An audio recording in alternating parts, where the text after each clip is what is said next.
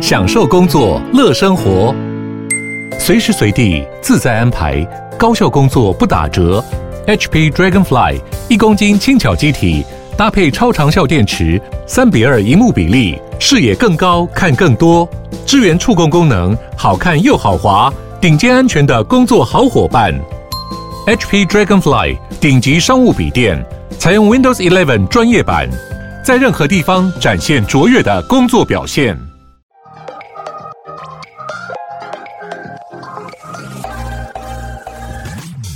想了解经营电商的美感吗？让各界电商领域专家把最精华的实战经验说给你听。电商原来是这样，陪你一起创造巨额营收。大家好，我是林科威，我是一方。冬天的时候，很多人会使用随身的护唇膏，保持唇部的滋润。市面上也有非常多不同的护唇膏样式，还有材质可以选择。那大家有用过猫咪手掌的护唇膏吗？涂起来的感觉就像一般的护唇膏，还是有什么样不一样呢？那今天我们邀请到猫掌护唇膏 Catis 的创办人小曼，还有 Vance 来到现场，来跟我们分享他们是如何靠护唇膏创立千万收入。我们欢迎两位。Hello，大家好，大家好，我是小曼，我是 Vince。那我想要请小曼还有 Vince 来介绍一下 Catis 的品牌，还有当初创业的构想。好啊，呃，Catis 其实当初就是我们家的猫，我在亲它的时候，然后它果断想要用手掌推开我，拒绝我。然后你知道，少女就自以为很梦幻的，硬要把它讲成这是猫咪的吻，所以我们就把品牌的名称用 Cat 跟 Kiss 合成一个字变成 Catis。对。Uh. 他其实就是在拒绝，也没有别的意思。那当初为什么是以护唇膏作为开始？因为他推我的嘴唇啊，我亲他，然后他推我的嘴唇，嗯，所以我就把这个手掌做成了一个护唇膏的瓶器。因为它的大小粗细、圆管状各方面都非常的适合变成一支唇膏。差别只是在说，我当初有在犹豫说，我要做彩妆还是做保养品。只是说，如果做保养品的话，确实在市面上很多像是眼影啊，或者是一些睫毛膏，他们都会去在上面印刷，做出一些猫咪的猫咪的形状。嗯，那我因为我自己的专长是机械，我是机械系毕业的，所以我略懂模具。那我当初就觉得说，好，那我要来走保养品，然后从瓶器来着手，比较可以做出市场差异化这样子。刚刚你有讲到保养品和彩妆有什么样的不一样？嗯呃，一般来说，因为保养品它都会比较着重在内料的使用，嗯，所以它的瓶器会比较不提花，嗯，所以它比较少会在瓶器上面去做太大的特色。大家大家都会一直在强调功效，可是你知道现在连保养品都要斜杠，它除了好用之外，它还要有疗愈，然后让人家赏心悦目的功能。所以我觉得我们算是，因为我们在二零一六年做这个事情嘛，我们算是很早有踩到斜杠这件事情，让保养品除了好用之外，它要兼具一些疗愈跟情感寄托的部分。所以我们在当时就有机会稍微被关注到这样子。那你们目前有什么样的一些产品？除了护唇膏之外，因为其实我们。坦白说，毕竟保养品还是回到我们刚刚讲的这个状态，就是它其实都强调内料，所以我们在着手的时候，我们品牌初期都是只能以一些是没有品牌忠诚度，然后大家很愿意尝试的品类。所以像我们护唇膏跟护手霜销售都非常非常的好。那再来就是因为护唇膏、护手霜，因为它体积都很小，所以我们家也有面膜，它会打着销售会非常不错。因为男生送礼，对于我们品牌来说，其实男生在送礼的时候，永远都是在送什么？什么手链、项链，然后没有什么可以送的嘛。但是我们的 TA 非常的明确，嗯、我们常常会收到呃男粉丝的私讯，跟我们讲说送了我们的唇膏，让他追到心仪的女生之类的，好励志哦！大家听好了，对听众朋友要快点快点 c a t i s 快点上网搜寻搜寻一下，对，是真的。就甚甚至有一些粉丝会跟我们讲，哇，今天整个大进展就是因为收到我们的唇膏这样。对，那就是我们会选择一些比较没有品牌忠诚度，然后女生都容易。接受的一些品相来做切入，嗯哼，对，所以护唇膏、护手霜都是我们很热销的品项。那为什么想要进入这个竞争的市场，就是护唇膏的市场？其实当初真的也算是很误打误撞，因为就是猫咪推我的这个动作，然后这个形状让我觉得很棒嘛。嗯、那再来就是说，我们那时候也在思考说，因为我自己是读机械类的，然后也是有有一些些工业设计的背景，那一直都有想要做一点什么东西来算创业或者是来销售嘛。但是其实我很爱猫咪，我们品牌的 logo 是猫咪围绕着一个人。最早最早，我们的 Catis 其实那个 logo 那一只猫是围绕在 I 上面，所以是猫咪围绕着你，猫咪围绕着我，猫咪围绕着我的这个概念来做。那后来，因为它就是我们把那个，因为在实际产品生产的时候，你要考量到很多 logo 的印刷、它的清晰度各方面。那我们如果一直绕在那个 I 上面的话，它有很多小型的印刷会印不上去，我们才把那个那一只猫咪给独立出来。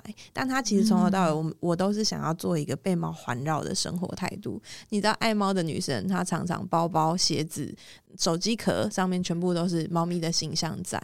那我当初是秉持着这样子的想法来做这个品牌，应该是我当时秉持着这个想法想要创业，我想要做很多跟猫咪相关的事情，因为我觉得这是我热爱的事情，我永远都不会腻。可是如果我们今天去从一些生活用品，像我刚刚讲的这些手机壳、衣服类的东西来做的话，其实你很难建立一个 brand。因为这些生活小物，你要可能要至少要像无印良品这样，你才有办法把它全部都包在一起。嗯，不然的话，你很有可能产品出来没有任何人知道你是什么牌子。那我在那个当下就，哎，那保养品确实是一个很棒，有办法让人家沟通说记得品牌的这件事情。嗯。那我们从这个网络上的资料看到说，哎，你们品牌在创立的第一年就非常厉害，创造了一个六百万的一个营收嘛。那可是中间有遇到一些挫折。可以跟我们分享一下吗？应该是说，我们品牌其实是我们在七月份上市产品，然后它整个七月份到下半年，它就已经破六百万零售，是真的是很亮眼。可是最困难的是把这个产品推出来的时间。我原本以为我自己是读机械模具类的，对，我开个模具生产，它了不起两三个月、四五个月就应该要把产品可以端出来。可是我们开发产品真的就花了一整年，嗯、所以我其实是一六年的八月设立公司，但其实六七月就已经开。一直在筹备，然后到真的把产品推出来，已经隔了一年，然后七月底才推出来。对，因为这中间就是确实，因为我们像我刚刚讲的，在保养品上面，其实平气很少人会去动这个脑筋，所以当我们去找保养品的工厂来生产这个东西，他们都觉得这是什么东西啊？上面又有肉球，又要粘，然后又要什么？他们真的没有办法。然后你去找一般的家用品的工厂，它又不够干净，对，对，它可能会沾到灰尘，它可能会有一些品管的问题。所以，我们光是在前面生产的时候，你知道最后其实我们是以电子厂 来。生产我们整个它才可以做到一样的干净，然后它又有一些复杂度，然后工厂又愿意生产这样子，所以是电子厂生产完后，然后保养品那边生产，然后再组装在一起这样吗？对，我们的历程现在已经经历到第三代，那第二代的时候就是电子厂来做，因为它必须要有呃比较大的良率，然后 QC 什么各方面都是非常的精实。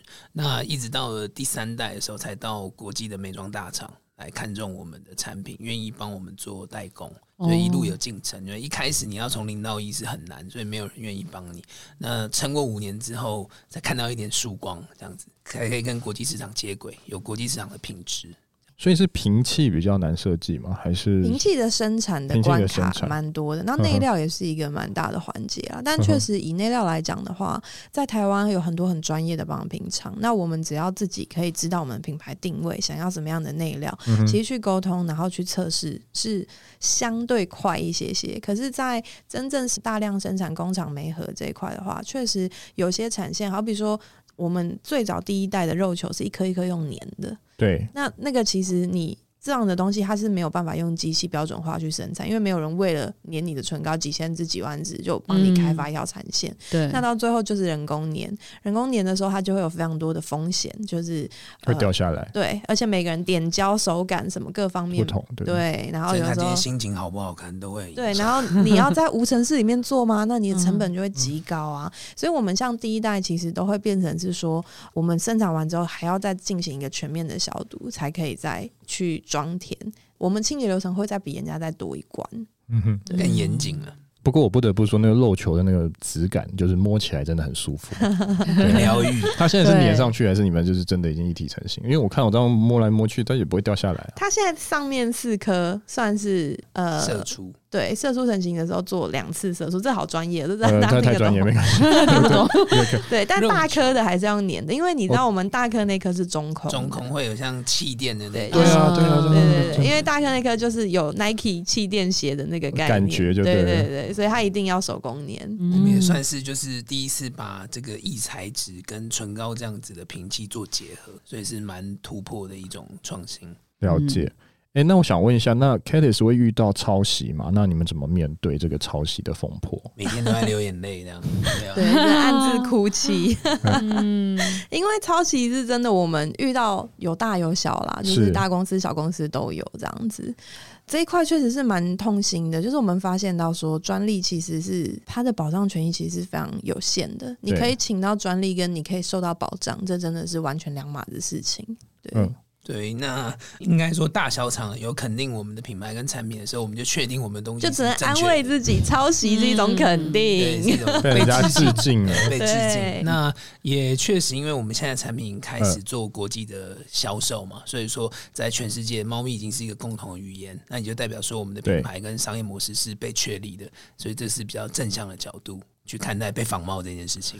哎，那可是你刚才讲到专利，等于说专利的布局对这整体来说其实是没有太大的帮助吗？应该是说专利它你请下来，到它真的要发挥法律效益这件事情，其实还要再走到法院，然后其实都还有很多法官的主观认知在里面。那而且就是包含我们在提出一些损害赔偿的时候，要去做很多的。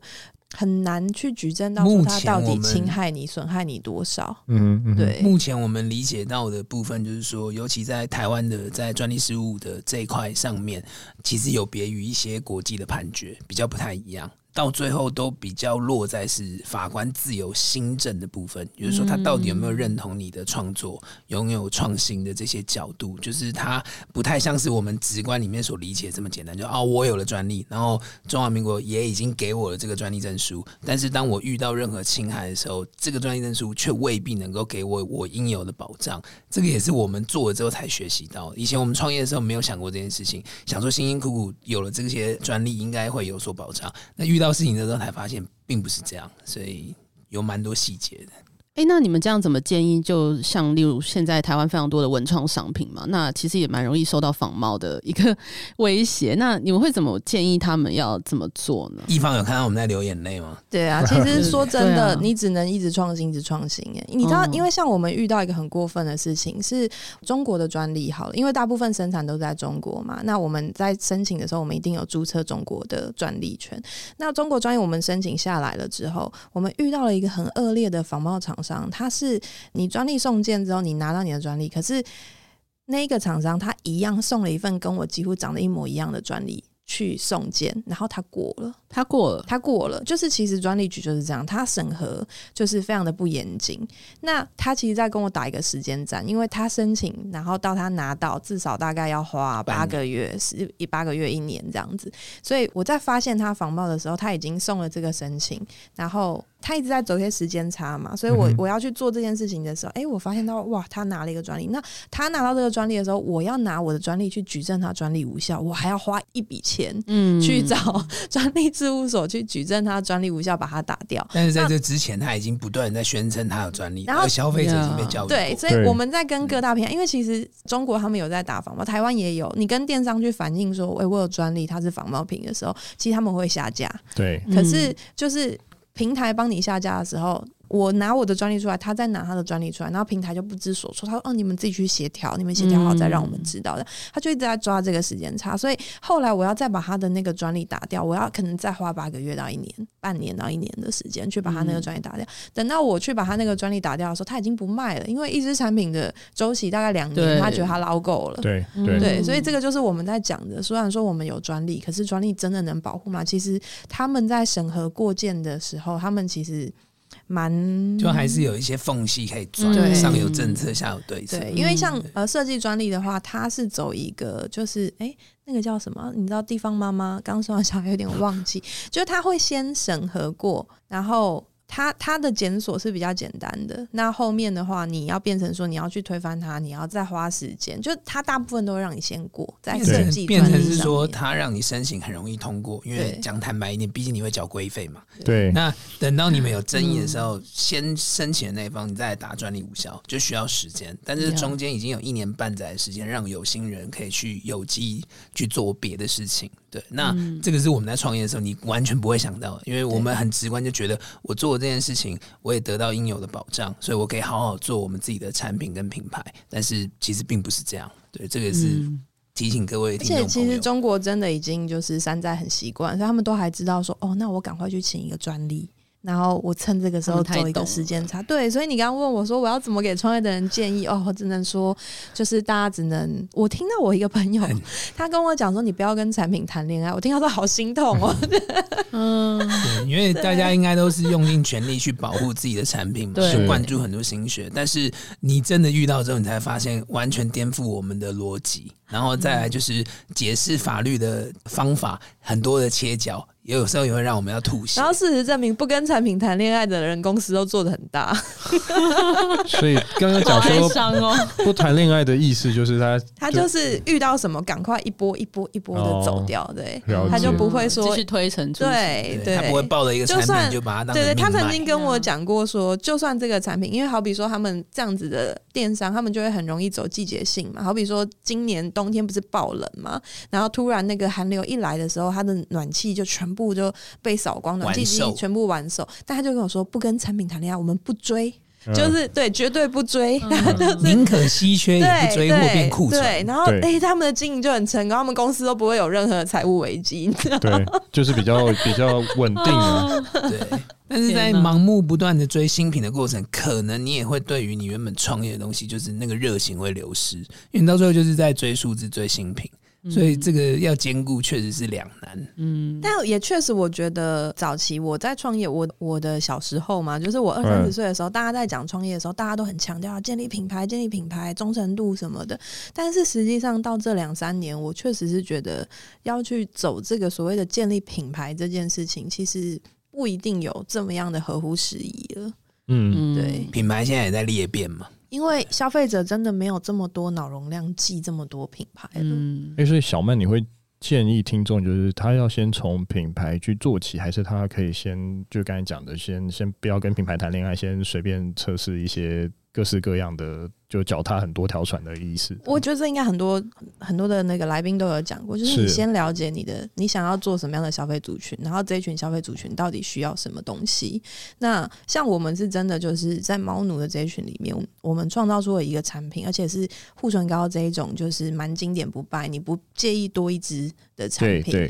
然后加上它的外观是真的很经典，所以我们有办法生存这么多年。那我只能依照了这一群消费者的轮廓，我再来去。扩充，然后增加我的客单价，来看看怎么样的再打进这些东西。那我觉得以现在来说，就是我觉得这对我的消费族群来说是一种需求，因为爱猫的人他需要一个产品寄托，然后可以把这个东西带在身上。而且说真的，就是这样子的产品要做到有质感的话，在保养品我们刚好做得很到位，所以它需要很多的天时地利人和，然后创造出第一支所谓的爆品。这个时候，我之前常会被一些前辈吐槽说，有销售才叫做品牌啦。我一直说我要做品牌，我不能乱破价，我不能乱卖什么的时候，然后都会有些前辈跟我说，有卖得动，有卖出去才叫做品牌。有量才叫品牌。对对对，应该是这样。对。对，就是啊，像这反正就是一直在左右被打脸。你在 做品牌的时候，你觉得说不行，我要有我的坚持，我要我的定位，它需要兼容很多事情。所以我觉得创业这条路是真的。我觉得现在有很多的斜杠方法，它比较不用像我们这样子的创业是那种一头栽进去，然后一直要很执着在一件事情上面。现在很多都是个人品牌嘛，所以 maybe 产品不是重要，先发掘出个人自己的比较独特的 DNA 吧。然后再来选品，嗯、再来卖，或许不是坏事。那经由这个过程里面，再慢慢打造自己的产品。哦，就像我们，就是你可能先找到你自己的方向，后来再锁定产品，再去做。对，但是先有流量嘛。了解，了解。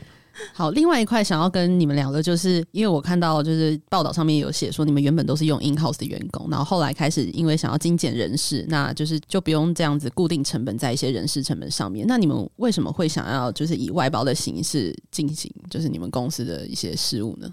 哇，这个真的，我想，因为近三年疫情的关系，因为大家应该都感受特别深嘛。因为三年前在一九年的时候，我们那时候的编制可能都还有十来位的同事，然后负责不同的东西。那电商环境瞬息万变，一直改变的情况之下，我觉得那个是因应当时的政策，你必须要有一些人，必须要经过一些良性的汰换，要不然的话，那个产出是没有办法支撑公司运营的。那包含现在开始。就是因应这些工作环境的改变跟工作内容改变，所以我我觉得变成外包，大家用目标导向去把呃产出盯好，那彼此之间比较少了太多的那一种。平常日常办公室的那些人性化的管理，反而比较有有机会去把我们想要做的事情做好，大家目标会比较明确。那当然，管销也会落差非常非常大。哎、欸，那个克威的公司自己觉得怎么样？就是在带现在的新鲜人、年轻人们。呃，我等下我吞一口口水，等下。二代健保付起来还愉快吗？笑死！其其其实我觉得人真的很难管哦。对，你知道我们以前曾经有遇过一位同仁，是他每天进来心情永远是差的。呃，呃，对啊，你怎么知道他心情差？因为他一进来他就说，他脸就告诉你，公车又怎么样？今天早上买早餐怎么样？今天那个什么东西，就是他随时一进来就是在大抱怨。对对对，然后一整天他就是好怕大家都不知道他的负能量，这样其实这真的也都会影响很多的工作心情。嗯，对。然后我们要交办他事情，还要思考说，哎，他今天心情好像不太好，我等晚一点。我那这结果结果就不用 不用等，他下班了。对，就是很多这样。而且因为以前很多电商内容的产出会需要有自己的 team 去做，但是因为随着现在社群平台演算法一直在改变，你请那些人再去做那些无效内容产出的时候，其实。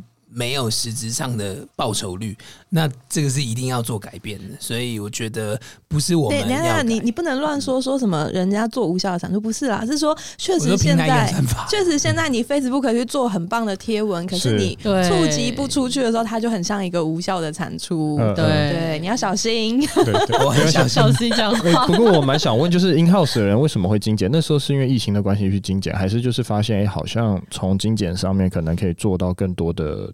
事情，我觉得它是四面八方，就是一方面也是，你知道，其实我觉得每间公司都是一样，它会无止境一波一波的有一些人力的替换、汰换。哎，对对，然后而且就是你知道，离职它有点像瘟疫，很少说就是一个人离职，大部分一个都会签掉一两个这样子。哎，为什么啊？我不懂。因为负能量会散发，你知道，好比说那个心情不好的人进来，他那一天散发那个负能量，那一天大家就开始骂，就骂公司、骂老板、骂什么那个。感觉就有点像，就是今年我突然说，哎、欸，大家一起去上健身房两小时吧。可能就，呃，我可能怎样怎样，我工作很忙。可是我说，走，大家去大吃一顿嘛。哎、欸，走啊，哪一间哪一间、哦、那种概念，就是就是会跟从，就是会 follow，比较轻松可以决定的嘛。对，对，因为逃避，然后。抱怨身边的环境一定是最快的，所以那有点像是对啊，你约大家一起认真工作，没有人要理你。但是如果你跟大家一起散播负能量，你刚刚想要讲的是这个吧？我是你太太，我可以帮你翻译。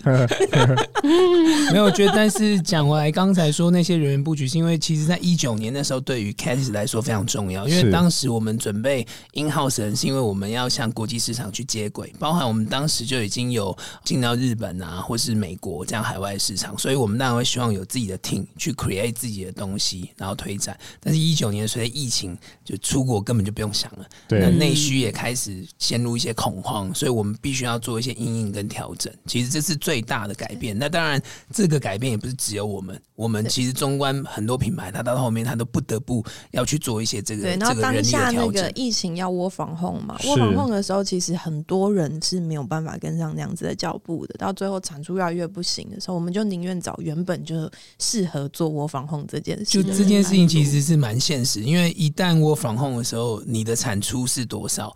我相信身为老板人都会非常有感觉。对，那你也不 可能说 work from home，你每一天都照八小时去盯他，那也很痛苦。啊，怎么开着？视讯看着他吗？也不行啊，自己也很痛，我也不想看。所以那是大环境的阴影的改变呢、啊。那现在因为疫情共存已经是事实了嘛，所以呃，我们也可能。呃，in-house 的人会陆续增加，但是会不会像以前的建制？那那就一定是不一定的，因为整个环境不一样。而且，各位，你不觉得做行销是真的？讲真的，你要一个人一直在同一个品上面去一直做不一样的创意，是真的很为难人。就 就就就会想不出来，对，或是会会就是想说，哎、欸，可不可以换一个东西？对啊，所以行销人的这大家都说生命周期大概就是半年，他们就会换工作嘛。嗯、那其实到后来，如果我们是外包的团队，其实差不多。多你也是签季约、半年约、年约这样子去做一个替换的时候，它也会刺激比较多的激荡。所以等于说，外包跟正式的员工，或许是一些真的是内勤，这些是可以真的是请正职吗？还是就我觉得他是有相对的痛苦，就是当然你如果都是请 in house 的员工的时候，你有很多事情他是你可以真的就是放手给他去做。对。可是你如果是外包的时候，你就是要跟头跟尾、盯头盯尾这样子。可是它效益又是不一样的，所以我觉得它是很多的取舍。但是以目前现阶段我们遇到的职场上的人才来说的话，确实好像看起来是我们自己盯前盯尾，然后以外发的方法产出会比 in house 要来的好一些些。嗯、但相对来说，就是主事者就非常非常的累。所以我真的觉得越到后面要去创业这件事情是越痛苦的，所以奉劝想要创业的大家暂缓创业。对我也是这么讲，暂缓创业，大家还是都在劝退大家哎、欸，还是直接在自己现有的那个公司好好上班，对，对不要再负能量了。是真心，是真心，因为真的很痛苦，角度完全不一样。自己当老板就知道。嗯、欸，那这样用外包厂商，你们会觉得这样成本的控制，你们会比较舒服一点？这样外包的成本控制，它是比较多会花在试错。嗯，对，就是，但是你在试错的过程里面，你可能比较没有那么多的人情包袱。以往的职场上面，你在带人，人家说带人要带心嘛，可是现在他的心你根本就没有办法带啊，你光是要带他的心都带一年都带不到啊。我倒不如还是盯产出。然后我觉得它变成是一个给主事者的训练嘛，因为你后来就会发现到说，哇，原来你不讲清楚会造成这么大的灾难，所以你在发包之前，你就必须要把这一切整理的方式，所以你的工作量其实很大啊，但是产出也会更贴近你自己。然后你会变成说，就是从呃越来越懂这一一切的流程，就到后来，因为你开始好比说你要发设计的人才，你就必须要摸懂所有的设计流程。但早期说真的，我在以前创业的时候，我没有那么觉得说我每一件事情我都要会的那么透彻，所以以前请设计人才的时候，我就不会那么样的清楚说哦，他大概需要多久的流程，在管理上面也会比较吃力一点点。可是你走过这道，你有点像是在反过来在修行，那你越修。行之后，你越了解这些，那你真的就十八般武艺都要会，所以还是在奉劝大家说，要想清楚再决定要不要创业，因为 你真的是所有的东西都要学，都要摸，都要会，在这个时候才有办法生存。哎、欸，可是我想问一下，外包是最大的痛苦是在沟通啊，因为你要花非常多的心力在跟外包厂商沟通，对，对，还有，所以你就变成你要前置作业，然后你要把你的需求各方面都真的非常的清楚的给。大家对、嗯嗯，那你会建议每一家公司都去做外包这件事情吗？我觉得要要比例要配置啊、嗯，不是说外包全好，或是全应该是说，我觉得因为现在 M 型化是连公司都 M 型化。那如果说今天是一个大公司，因为像我们做电商，客位一定很清楚，你 Momo 要对口一个人，虾皮可能要对口一个人，那很多你官网，然后你 Facebook 要产出这些，其实它是很细碎的东西，然后你要。一个人来去做这件事情，其实他没有这么多事情要做。可是你要，你要很多人来做这件事情，你又要工作量够大。对对对，对，所以就变成说。你小公司，你不可能为了虾皮一个窗口，Momo 一个窗口，然后做贴文一个窗口，然后做 Instagram 还要再一个，然后抖音再一个短影音，什么都一个人的话，你根本没有办法负担这样子的 loading。对、嗯、对，所以到最后就是因为是，如果你是一间大公司，然后你可以去。去综合这些东西，然后你每个都有人力，那绝对是最完美的状态。这个就是最梦幻，我们都很想要的状态。嗯、但因为我们没办法，所以我们只能外包。你小品牌有时候找人还不好找哎、欸，说坦白，现在工作的选择其实很多，所以人才未必会想要来这个品牌或是九代。对啊。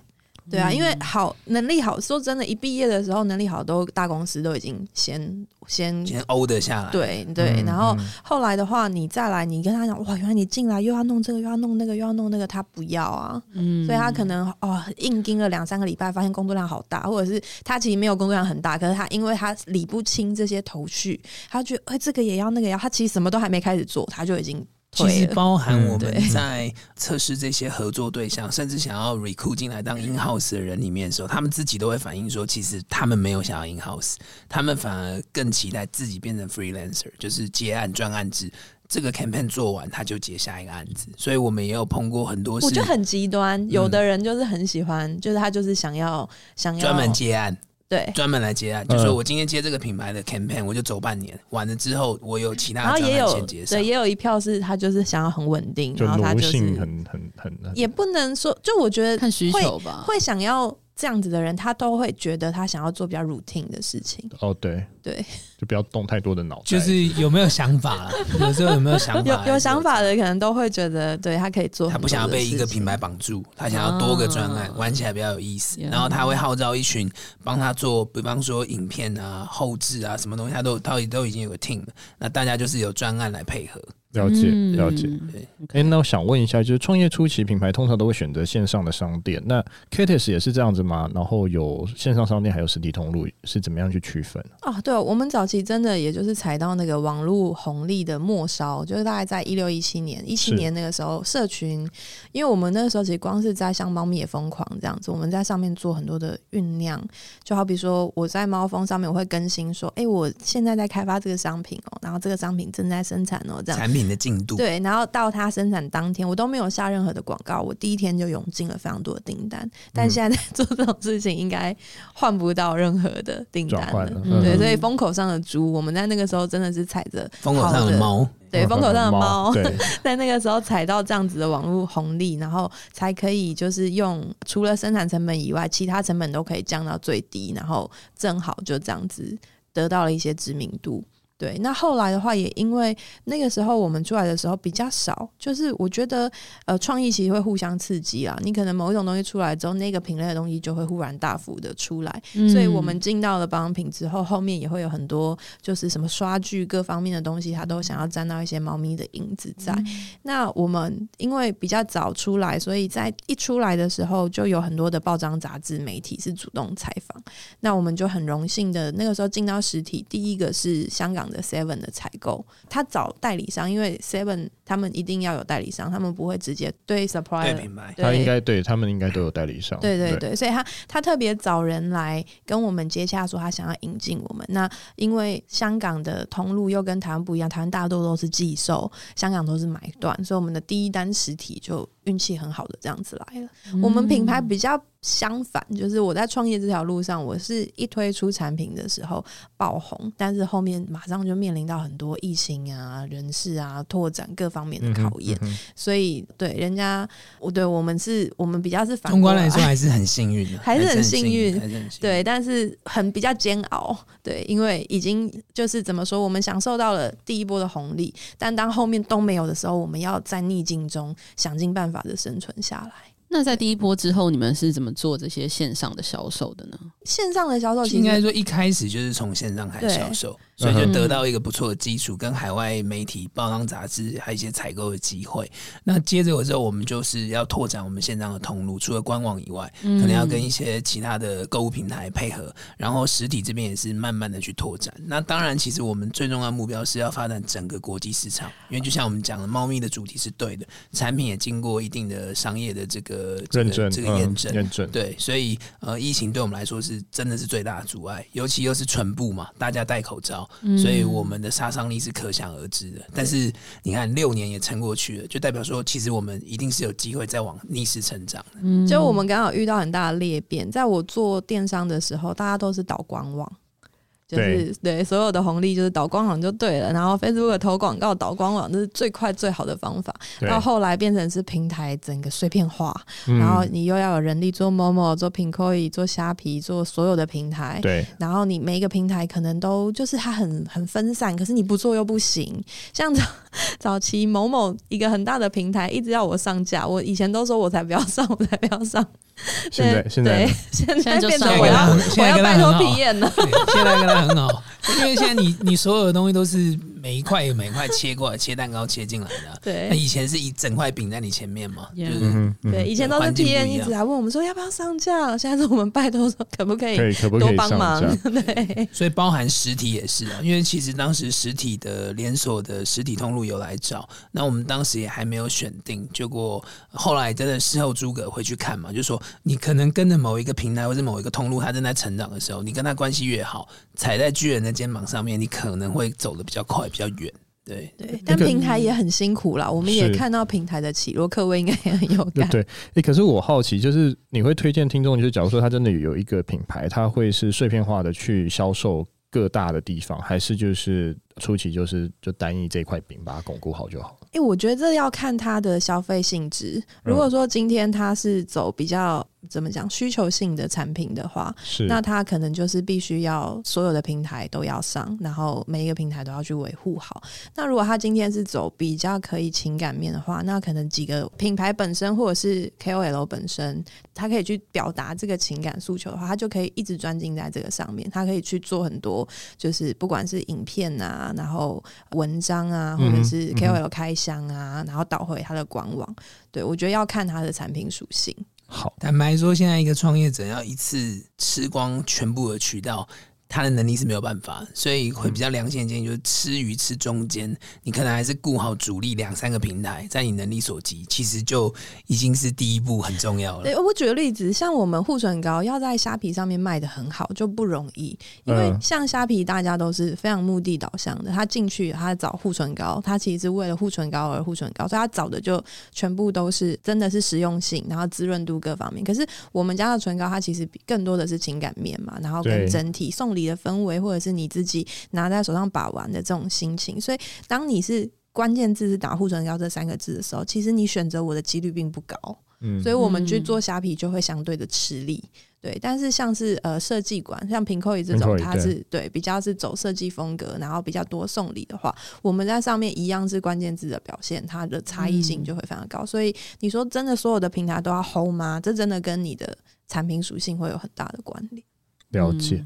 哎、那我想问一下小曼，就是线上和线下，你们有什么样的规划、行销的宣传活动吗？就是它应该有不同的、不一样的方式。因为我们其实这一两年反而是线下的成长很好，然后反而是线下的成长拯救了公司。我觉得应该很多很多电商可能都是吧，因为整个疫情过后，那个电商的成本大幅 大幅提升。